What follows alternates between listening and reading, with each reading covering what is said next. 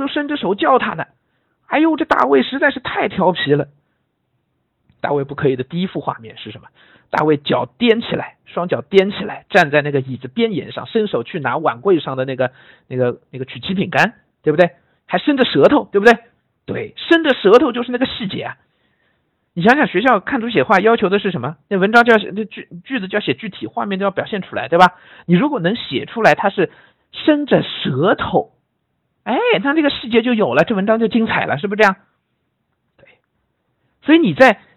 从小开始带孩子读这样的绘本的过程当中，不要就一句话过去。大卫想要拿饼干吃，哇，太无聊了，各位。你要是这样去读这个绘本，你说孩子会爱上这个阅读，会爱上这个绘本吗？哦，大卫想要吃饼干，他吃到了吗？不知道。下一幅，下一幅，就就一路就下去了。啊，大卫把地板都搞脏了，就过去了。大卫刚才大卫大卫在房间里打棒球，把花瓶砸碎了。你要是这样去给孩子念，其实大卫那本书都没有文字，你也念不了。你就上面就是一句不可以，不可以。你要是讲也讲不出来，你讲来讲去就是这一句陈述句的话，你说孩子会爱上这个绘本吗？不可能的吧？我们当时线下上课，我们上完这个绘本之后，孩子都吵着闹着回家还要把这绘本拿出来看，为什么？里边有太多细节是家长给他亲子阅读的时候根本就没有留意到的，但是在我们课上提出来了。有些是我提的，有些是我引导之后，孩子自己就相互就能提了。啊，伸着舌头啊！你看那个碗柜下边还有碗，哦，你看他脚都快要离开那凳子了，哎呦，太危险了！还有大卫泡在浴缸里玩呢，浴缸的水有多脏，里边有些什么玩具，每一样都是细节。各位家长在带孩子阅读的过程当中，尤其是绘本啊，你要去引导孩子观察这些细节，这不仅对他长远的写作有帮助，对他提升对这本书本身的兴趣也是有很大帮助的。比如里面有一个画面是大卫张大嘴巴，两页都是大卫啊，一个大嘴巴，然后在那儿吃各种各样东西，对吧？吃的太多了是吧？妈妈跟他说，大卫不可以，是不是？那个画面应该记得啊。哎，这个画面就可以引导孩子来观察，跟你去互动啊。亲子阅读的时候，哎，大卫吃了点什么东西啊？哎，你看有胡萝卜啊，有豇豆，有肉，有什么有什么，孩子一样样说，对吧？你还可以问他这东西你吃过吗？好，然后你说，哎呀，这么多东西一起，你吃得下吗？看起来是你在提问，其实是你在跟孩子互动，而这个过程是在锻炼孩子观察细节的能力，这个过程也是在引导孩子兴趣的能力。因为孩子在干嘛？我们专业术语叫共情，他在把自己带入场景。你让他去想，你吃这么多东西吃得下吗？他一定会觉得吃不下。哎呦天哪，那还了得！然后你去共情一句说，哎呦，你看要照这么吃的话，小肚子都要撑破啦。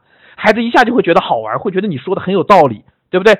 这不仅是亲子关系的共建，这其实也是孩子感情的带入，是阅读的起步。所谓的阅读，文字的阅读，不就是把自己带入到故事场景当中去体会、去理解他的逻辑、去体会他的感情吗？去提炼的中心吗？就自己要带进去啊！这一步就是在引导孩子阅读过程当中，把自己带入到画面里去。我们现在语文教育领域啊，有一个很热门的话题叫教育戏剧。教育戏剧，实际上我们发现，教育戏剧通过很多公开课啊，通过很多这个跟踪的调查，发现教育戏剧对孩子的共情，对孩子这个移情共情的能力，对孩子这个呃感情理解的这个能力，其实帮助是非常之大的啊。而我刚才讲的绘本阅读这过程当中，你引导孩子，你问问题，孩子回答，把孩子带入场景，这其实就是一个啊，就是一个呃教育戏剧的一个初始的做法了。那类似这样的绘本太多太多了。我们家女女儿两岁，现在在看的那个《妈妈买绿豆》，台湾的那个绘本，哦，那个画面真是太棒太棒太棒了，太多太多细节了。杂货铺里有什么什么玩具都给你都都给你画出来了。去买绿豆，那绿豆那个边上那个摊位上还有什么红豆黑豆，样样都有。我们家女儿指着那一个个豆可嗨了。这是一个很好的家长跟孩子互动的一个环节一个过程，就去抓画面当中的那些个细节。那么引申出来。这个绘本啊，我们通过绘本去讲，要去抓细节，然后家长引导细节，就变得有趣了，对不对？那么如果是文字的书呢，一样的，文字的书要要让孩子爱上阅读，要让孩子喜欢这本书，能够去读，能够通过这本书读出来能有效，能有收获，方法是一样的呀，对不对？就是你帮孩子去进入到这个场景当中，这个故事当中。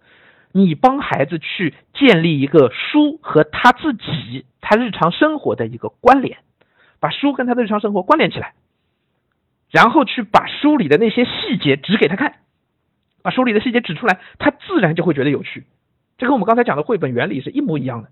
所以要说我们具体的，这是很干货的事儿啊，各位家长啊，要说很具体的引如何引导孩子爱上阅读的方法，很简单，就是第一抓细节，第二建立关联，啊，合起来他们都可以称为叫做代入场景，就让孩子对这本书的场景、书的内容产生这种代入感。好，那么讲到这里啊，我们今天其实主体的部分讲完了。我已经抓得很紧很紧了，终于主体的部分讲完了啊。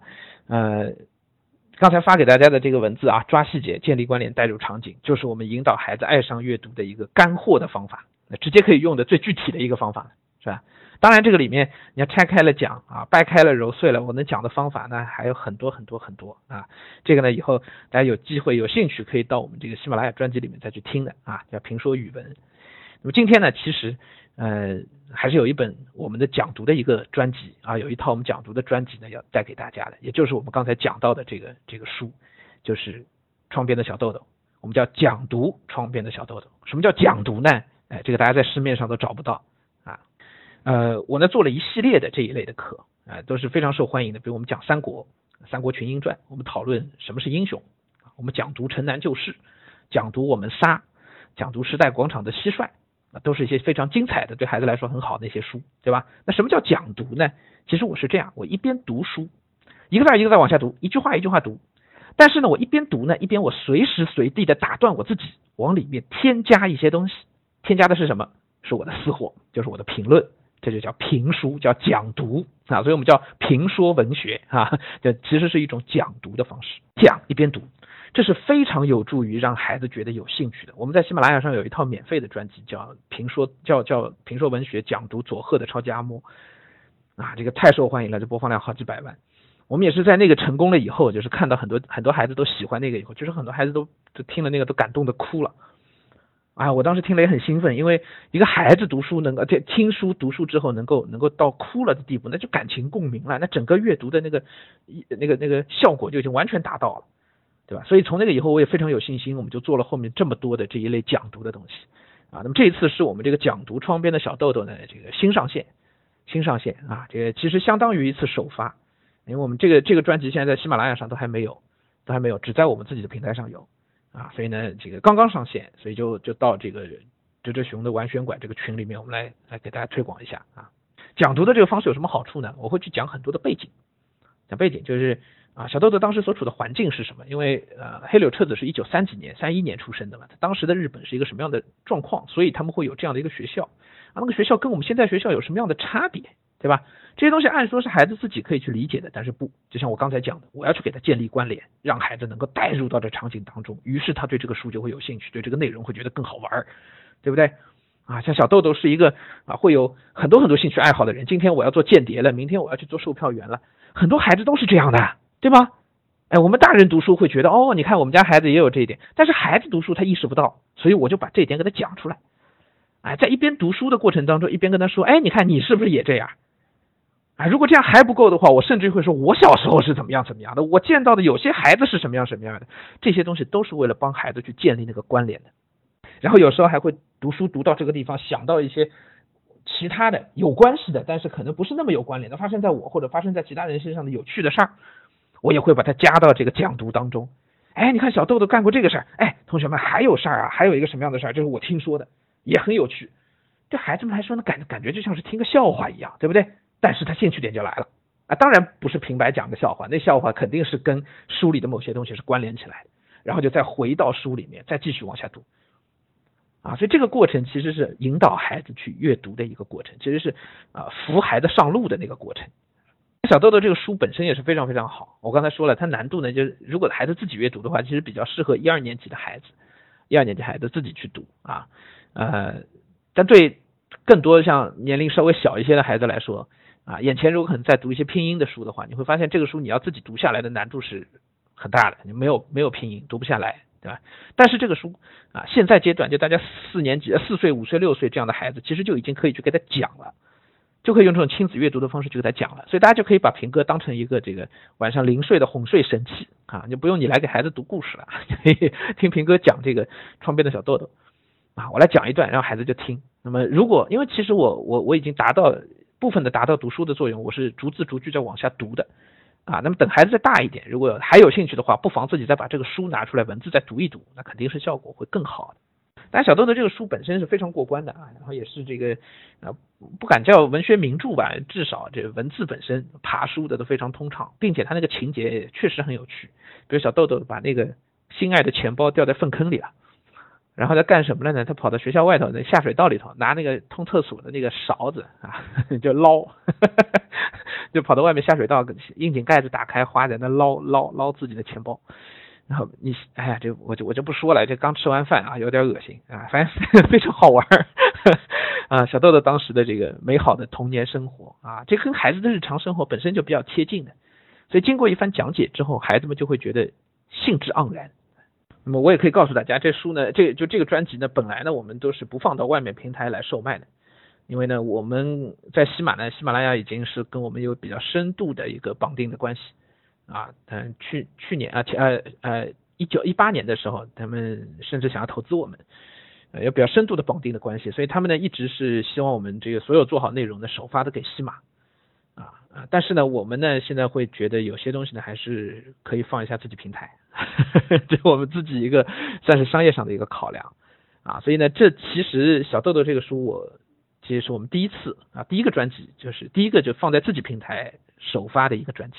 第一次就首发脱离喜马拉雅啊，是这样的，因为我我呢一般都是大部分时间都是拿来做这个录录音，我现在每个礼拜我要一共要更新三十多段音频，三十段左右的音频，收费的、免费的加在一起三十出头了，每个礼拜要更新三十多段，每段都是十几二十分钟，所以我其实工作量排的还是非常满的，我另外还要去录网课啊什么的，一般情况我也是没有时间在外面就是不认识的群就不熟悉的群里面做做直播的。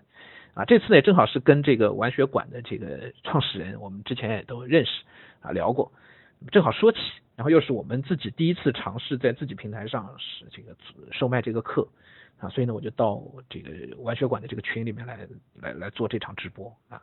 这个内容呢就是呃我们基本上这个专辑啊，就标价是一百二十八，呃，然后大概段落数就是一百二十段左右，应该不止，因为我录节目一般都会废话比较多。我做的节目一般都是预计一百，然后最后都变成一百五十段，都这样的。所以我们这次大概我自己预估大概会在一百二朝上，一百三、一百四，差不多是这样。一百三十段、一百四十段啊，每一段都至少十分钟，但是多呢也不会多过二十分钟的，因为太长孩子也这个听的也没兴趣，是吧？就是注意力集中时间有限，所以会比较控制，大家都十来分钟啊，十几十几分钟，啊，一百三四十段，所以平均下来我们按原价的话就是一块钱一段。一百二十八块钱啊，那么当然首发我们就到这个群里直播呢，我们当然这个就会有优惠了啊，就会有优惠，所以优惠的价格应该是好像是九十九啊，是九十九，相当于是打了个八折吧，是吧？打了个八折的价格啊。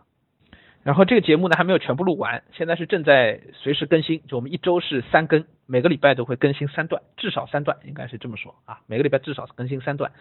呃，所以呢，应该会在一年的时间内就会全部都更完的，全部更完的啊。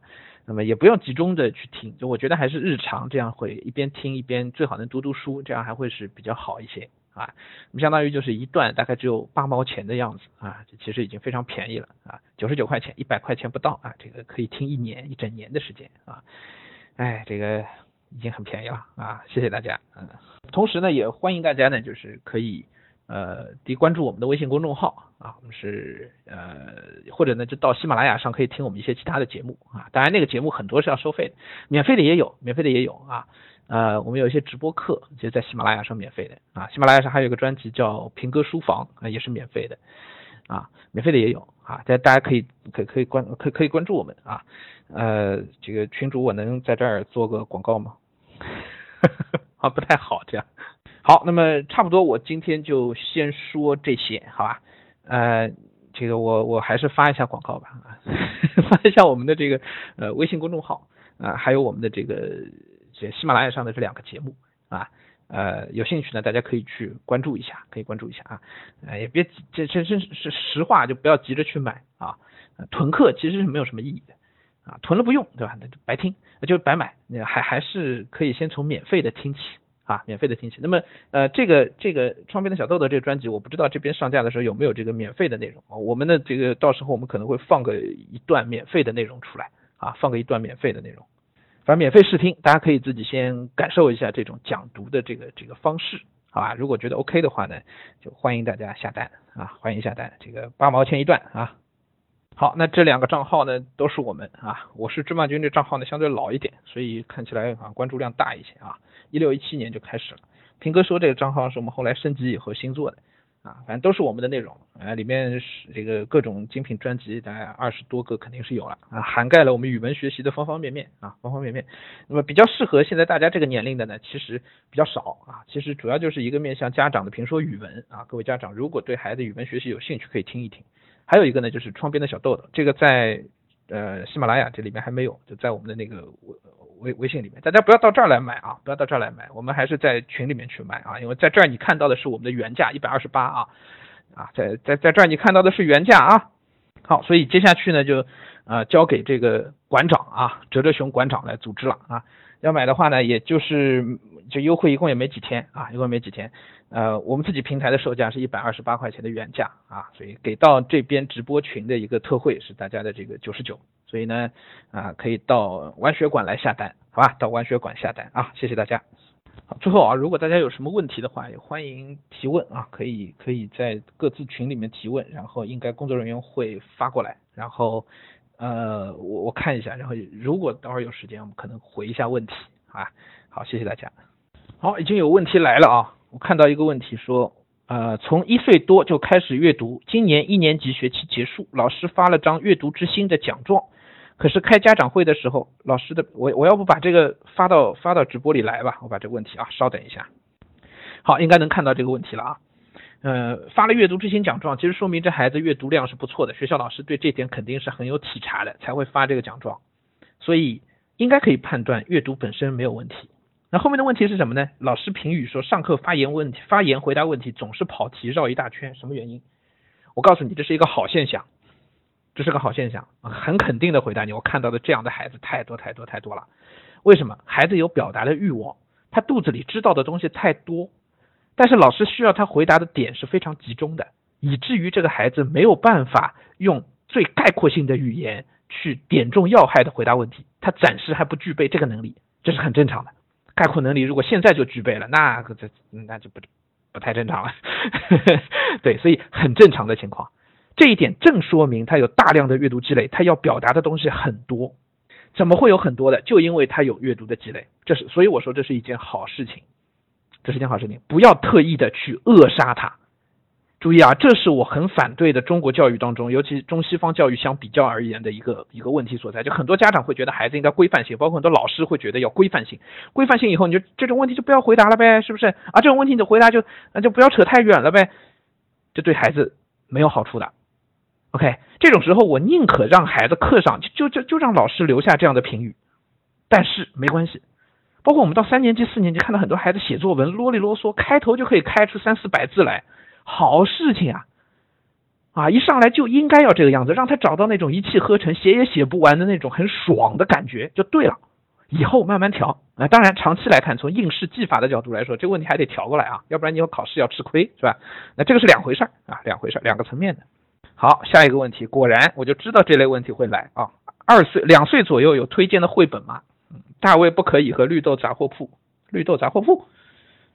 我那是妈妈买绿豆，是这个书啊，都买了。哎，我们家女儿也两岁啊，我，你现在让我推，我还真是一下子反应不过来，这太多太多了，太多可推的了。而且呢，其实我以前做我们自己那那个绘本图书馆的时候啊，我我们的感受是这样的，没有所谓最适合的，没有所谓最适合，没有所谓最好的，只有所谓最适合的，就是每个孩子喜爱的点其实是真的不太一样的，真的不太一样的，所以。呃，只要它是一个，我刚才说符合那标准，就画面比较精彩，故事内容比较好，关键还取决于你怎么去讲，怎么去跟孩子互动，一起读。关键可能不在于这个绘本本身好好坏这一点上啊。好，不好意思啊，这问题刚才漏发了啊，我要补发一下啊。这回答在上一段啊，大家可以去听。然后我再稍微补充几句啊，就是买绘本啊，跟买书啊，其实是一样的。啊，大家以后孩子长大了，读了小学以后啊，你们都会有一个问题的，就是想要给孩子读书，然后都会说有没有书单，有没有书单，有没有书单，都会，哎呀，这满世界的找书单。所以我说我我前面一看这问题，我说我就知道这类问题会来。哎呀，不要去找这种书单。我这是以过来人的 一个 身份告诉大家，因为我以前给孩子们做书单的，我一六一七年都还在做书单，但是，一八一九年以后，我们仔细想了这个事情以后，包括我也跟一些算是一些算是一些比较知名的作家了，我们聊了以后，我们发现，其实书单这个事儿是非常不靠谱的，因为每一个孩子接受的能力、他的阅读的程度、背景、他理解的水平、他的生活阅历完全不同。你给一个孩子，你给两个孩子推同一本书，有可能达到的效果是全然不同的。所以书单真要做的话，书单真要做的话，关系到性别，关系到孩子语文程度，关系到孩子思想的深度，以至于没有办法按年龄来做。我说这个是四年级书单，凭什么呀？凭什么你说四年级就四年级？我们家孩子语文特别好，两年级就能读这个书，不行吗？其实这个书单这样做，其实真的意义不大。所以就像你，你让我推几年级哪哪哪一本书，那几年级适合读，或者什么样的岁数适合读什么样的绘本？我觉得最好的一个回答就告诉你，你去跑到图书馆或者是绘本馆，你去让孩子去读，他喜欢什么样的，你慢慢能够找到那规律，然后你适当的买一些回来，然后就跟孩子去读，一起去读。比如说 Y Y 兔、威威龙，对吧？那样的系列啊，比如说你好数学。对吧？这些东西你真让我推，他们都有缺点。这些书本身问题都都还都还一大堆，但是也有好的地方，是不是？所以只要把那个好的地方发挥出来，你跟孩子一起能够互动起来，孩子能喜欢，然后你能够引导他就关注到那个细节，目标能达得到，那就是好书呗。为那套书，其实我是觉得问题蛮大的。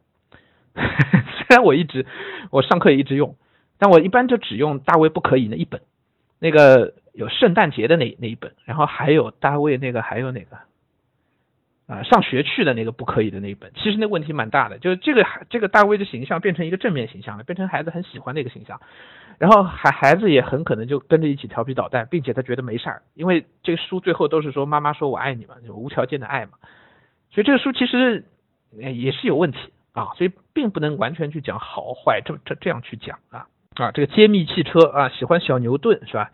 不管这孩子多大啊，基本上这是个男孩子，是吧？啊，然后甚至于我可以做一个相对武断的判断，就是比较理工科思维一些啊。这这种判断就不是很好，家长听听就好了。就是这个可能带一点打标签的性质。我我在这里这么说是为了说明问题啊，为了说明问题。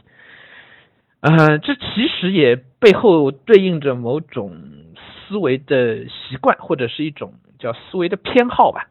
我们一直讲萝卜青菜各有所爱嘛，每个人都有自己特别喜欢的东西啊。从喜欢这个角度来说是没有上下等级之分的，没有是非好坏的判断的啊。他喜欢就是喜欢，挺好啊。呃，所以我只能这么跟你说，就是他爱看这些，你没有必要去阻止他，没有必要去去去去阻止他，因为实际上看这些揭秘小牛顿这些书，他的点对孩子帮助的提升的那个点，跟语文没有关系。你不能认为孩子读这个书是我们今天所说的阅读，它不是的，它是获取信息，它是去理解它背后的那个意思。那背后的意思不是中心思想的背后的意思是里面的科学原理，对吧？机械性的、功能性的，是那个功能，了解理解的是那个东西。所以，所以我说这是理科思维，对吗？那么你说这些东西对孩子有用吗？当然有用。你不能说我自己偏文科，然后我就说什么理科思维人都是不对的，这个。什么这这种话肯定是不能这么讲的，对不对啊？人家都有自己的价值，而且都是非常好的东西。人家要做一科学家，那对这语文确实，哎，就不是那么喜欢，很正常。但是啊，话得反过来讲，就是是不是也应该给他，或者是让他对一些文学性的表达、文艺类的东西也能够培养一些兴趣呢？还是让孩子在这么小的时候就有了一个明确的区分呢？这是家长的判断。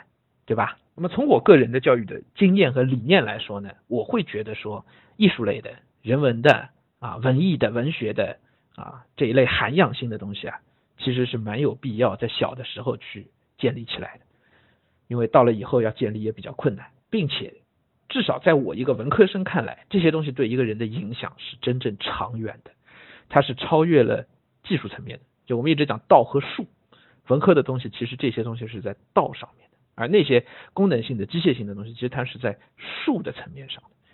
孔子都讲“君子不器”嘛，对吧？掌握一个道，也许比掌握一个术更重要。其实我们再引申一步讲，就是中国人所说的“智于人”和“智人”的关系，对吧？掌握道的人是智人的，掌握术的人是智于人的。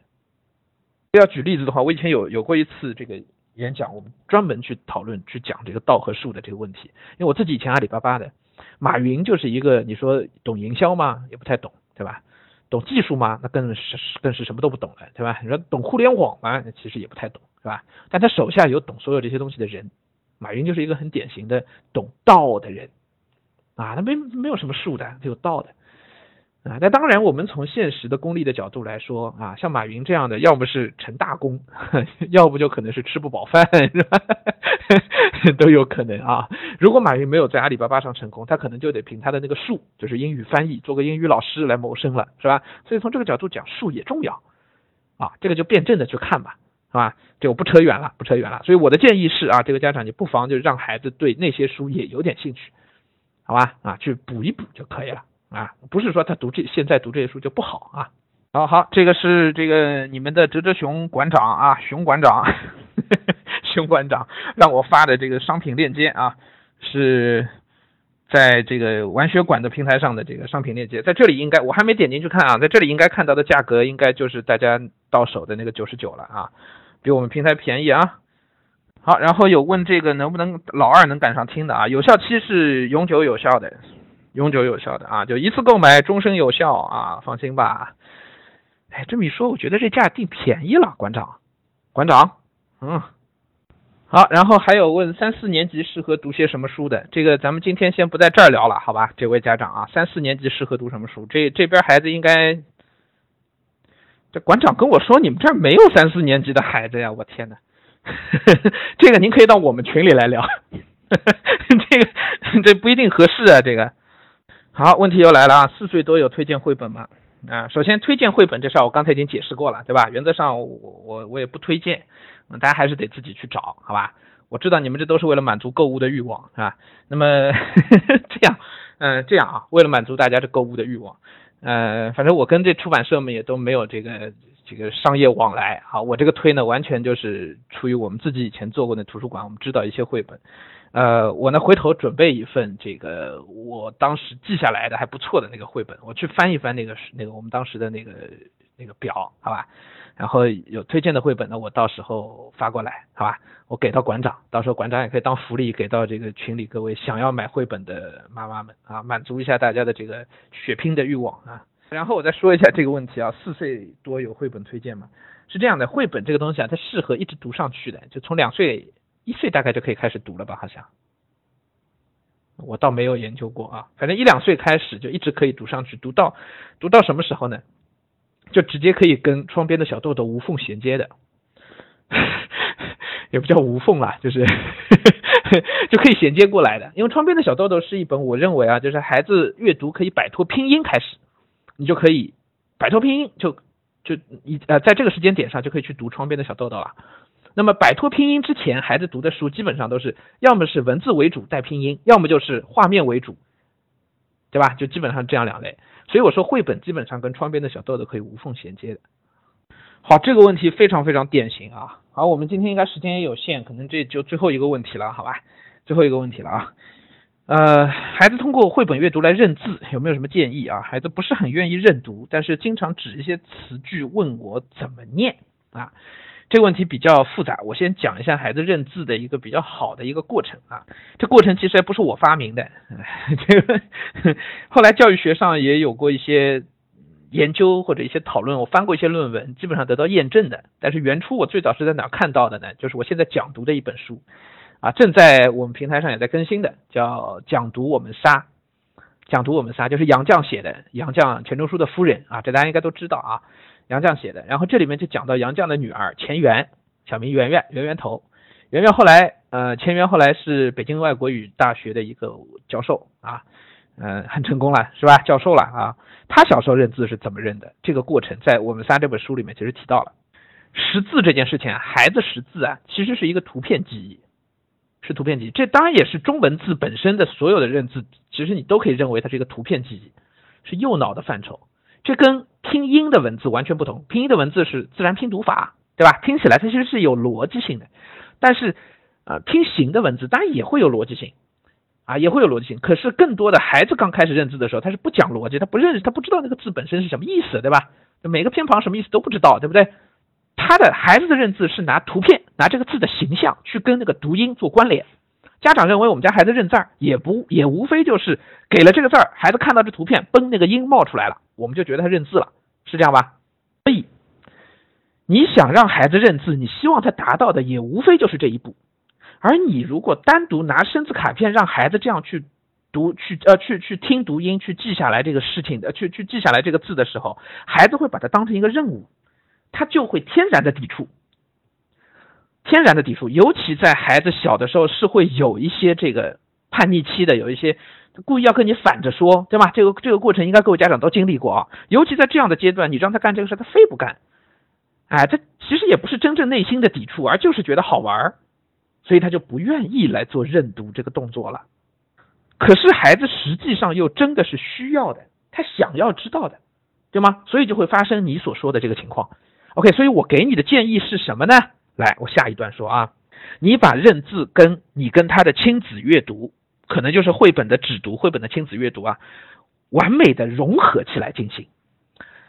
就你你带着他读绘本的时候啊。带着他一起读读书的时候啊，你不要再是他躺在床上，你坐在边上，而是你把他抱在怀里，你们俩都坐在床上或者坐在桌边，然后你来指读，你指着绘本一个字一个字往下，让他就一边通过看书一边听你讲，他要听你读的这个过程，他已经就把读音和字形关联起来了，潜移默化的帮他建立这个关联，他看到，而且你读的时候你就就不用去讲了，你就直接照着读，你可以一页读完。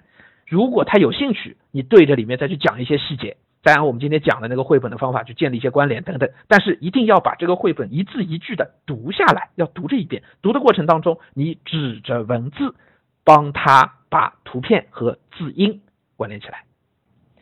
这个方法我们试验过，应该是有效的。我也跟很多家长讲过这样的方法，应该是有效的。啊，应该是有效的。呃，往后就你可以慢慢的再往下过渡。等到他认了不少字以后，你可以让他来指，你来读，也可以是让他指，让他自己读，一点一点这些字就识下来了。其实孩子识字是非常快的，你可以回去看看那个我们仨，或者你可以听我们那个我们仨的那个专辑，里面就讲到圆圆头认字的时候，他就是看着一个比他大两岁的姐姐在看那个看图识字，那俩小朋友就面对面，俩小朋友面对面，然后。那个在四四岁那个就在看看图识字，然后一个字指着就读，指着就读，指着就读。圆圆头坐他坐他对面，两岁的小孩，所以圆圆头认的字都是反的，他这些字全部都能念，可是他都是认的反的字儿。以后他拿着书就习惯性的反过来去读，反过来去读。所以这就是我说的学理上得到验证的，就是画面跟字音的结合。我刚才建议你的这个方法，实际上就是圆圆头用的这个方法，对吗？就是把字音跟字形建立关联就可以了。OK 啊。然后我刚刚说最后一个问题啊，然后馆长出马说再来一个问题啊，然后你不知道馆长刚刚在那个私在微信里私信我说还有一个问题啊，馆长，嗯，好来吧，小孩子三岁半，比较倾向于科普地理的书，文学类兴趣一般，三岁半谈不到文学类，但我如果每天给他讲一个绘本，这样够不够呢？一个绘本每天重复看看一段时间可不可以呢？还是说大量的故事绘本一直换呢？首先对孩子来说啊，量不重要，完全不重要。啊，完全不重要，深度更重要，深度更重要啊啊！这个量完全不重要，这个话没有学理支撑，但是有我自己的实际经验支撑。我打小开始啊，从小开始，我们家书从来不是那么多的。我我现在书多起来，那是我自己自作孽啊！我办公室里头放了两千来本书啊，我家里头还有一千多本书啊，这个就这是自作孽，这是我后来的事。但是我小的时候没有那么多书的，书非借不能读也，家里书放的多了，就什么都不读了。所以这是一个经验之谈，我不建议家里放很多书的，绘本也不要很多，你把家里去搞一个书架，上面全部都是绘本，然后回头孩子看哪本都不是，手里拿着这一本，心里想着另一本，不是好事情，好吧，集中一些，宁可一本书讲透，重复，连着来几遍，啊，当然你也不能永远就那一本啊，一一本你这个重复就有点太枯燥了，是吧？你稍微控制个量吧，我觉得基本上一个孩子啊，这个也是我经验之谈的啊，就大概四五本，能翻翻花样。翻翻花样，就今天呢就这个两三本，明天的那个两三本，你们自己看啊。就有些可能嫌两三本少了，是吧？就有些孩子一一一坐就能半个多小时讲绘本，那一一半个多小时就能讲个四五本了。那你家里得准备个十几本的绘本，是吧？几天轮流换一换，一段时间再把这一批整个换掉。啊，我说的那一段时间是指孩子完全熟了以后，过一段时间就把它换一下。啊，我觉得是优先深度，其次是面，其次是那个广度，所以量不重要。那么你前面那半个问题呢，我觉得跟前面我的回答一样，就是你已经发现这个问题了呢，我是建议你去找一些比较，呃，所谓不要去找所谓文学类啊，你也找不到文学类，应该找那种侧重情感表达的，而不是侧重故事有趣的，侧重情感表达的，情感表达的，比如说啊那个，哎呀，忘了名字了，那恐龙，那霸王龙的那个故事，记得吗？可能有些家长都知道，绿绿的那个画面我是不太喜欢，但是那故事非常好，非常感人的。讲那种感人的故事啊，感人的故事，就所谓的文学性啊，文学性的本质啊，就是文学性就是人性咯，对吧？那个本质其实是打动人心，就感人的东西，情感表达啊，所以呃，像这一类就是孩子比较军事，就孩男孩子就喜欢军事啊，喜欢科学啊这一类，你要希望他偏文一点的话，就找那种感情复杂的，比较复杂，感情丰富的，哎呀，我已经语无伦次了，找那种感情丰富的那个那个。绘本啊，哎，恐龙的那个日本日本画家画的，哎，那书名忘了。哎，对对对对，宫西达也的霸王龙，对对对对对对对，这呃，馆长棒棒的啊。哎呀，馆长，我以后可以专门到你们这儿来讲讲绘本的事儿啊。你们这儿应该有很多绘本卖吧？好，这个这个很可爱的一个问题出现了啊，这个 最后一个问题了。七岁怎么看名著？原著自己看有难度。我的天呐！七岁读名著。我倒挺想知道您给孩子读什么名著啊？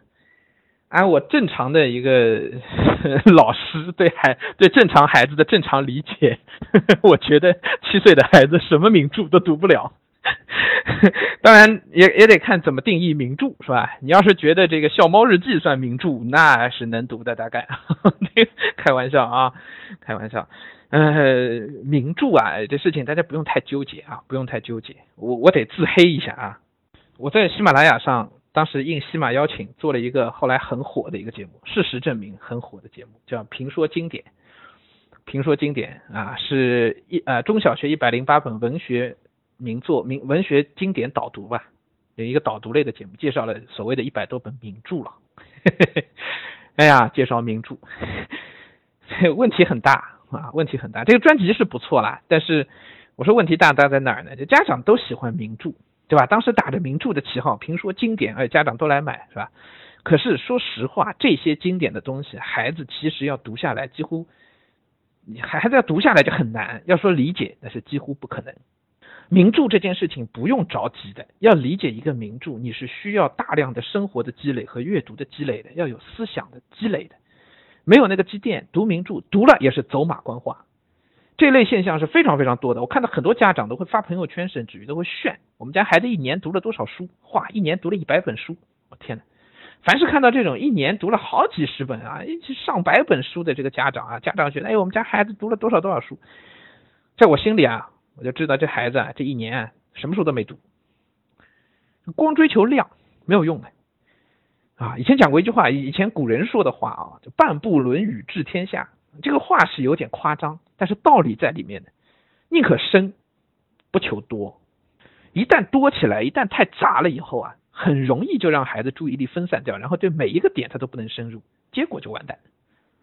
结果就是所有的书都是白读。你这个东西就跟看电视是一样的啊，那不就是画面非常精彩吗？跟打游戏一样的，是吧？其实反而有可能对孩子的专注力是是是构成伤害的啊，所以不要去求那个。呃，面上的好看的那些东西，我们回过来讲到名著也是一样的。什么叫名著？一本书如果没有经历过五十年以上时间的淘洗，它是不能叫做名著的，是不能叫做名著的。而五十年什么概念？你现在让任何一个孩子，七岁的孩子去读一本五十年以前的书，他都读不下来的。时代不同了，文字表达都有可能不同了。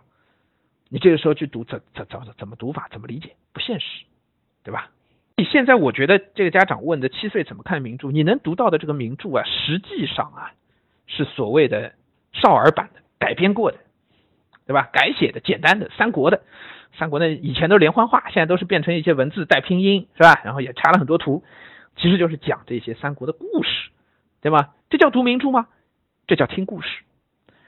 那这个我有一句说一句，你要是这样读所谓的三国，读这个名著，你还不如来买我的专辑，还不如听我们《三国群英传》，我还带分析呢。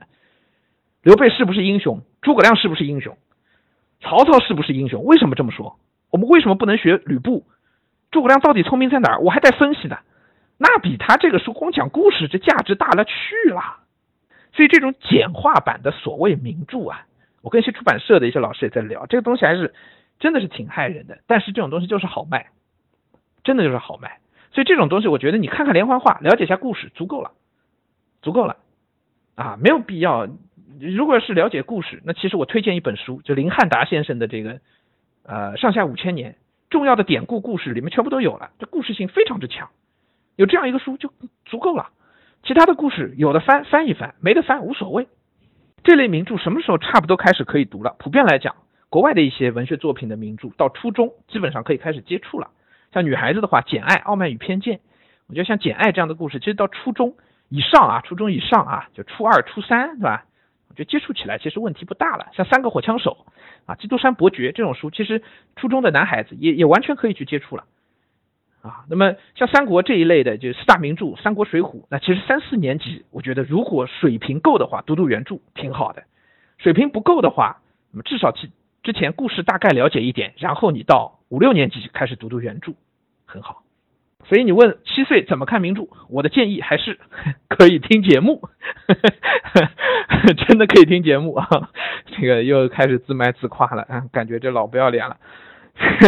一个是我们三国啊，我们有《三国群英传》啊，然后有很多系列。一开始的一百段是免费的，一百零一段免费的讲刘备，后面开始有收费的，我们讲这个曹操、关羽、诸葛亮、孔明啊，那那那个吕布，然后后面还有一个另外的一个收费的叫番外篇啊，是一整套系列。我这个东西做了四年了，做到现在了，一六年下半年开始一直更新，一直一直做到现在了啊，大家可以这个可以到喜马拉雅去看啊。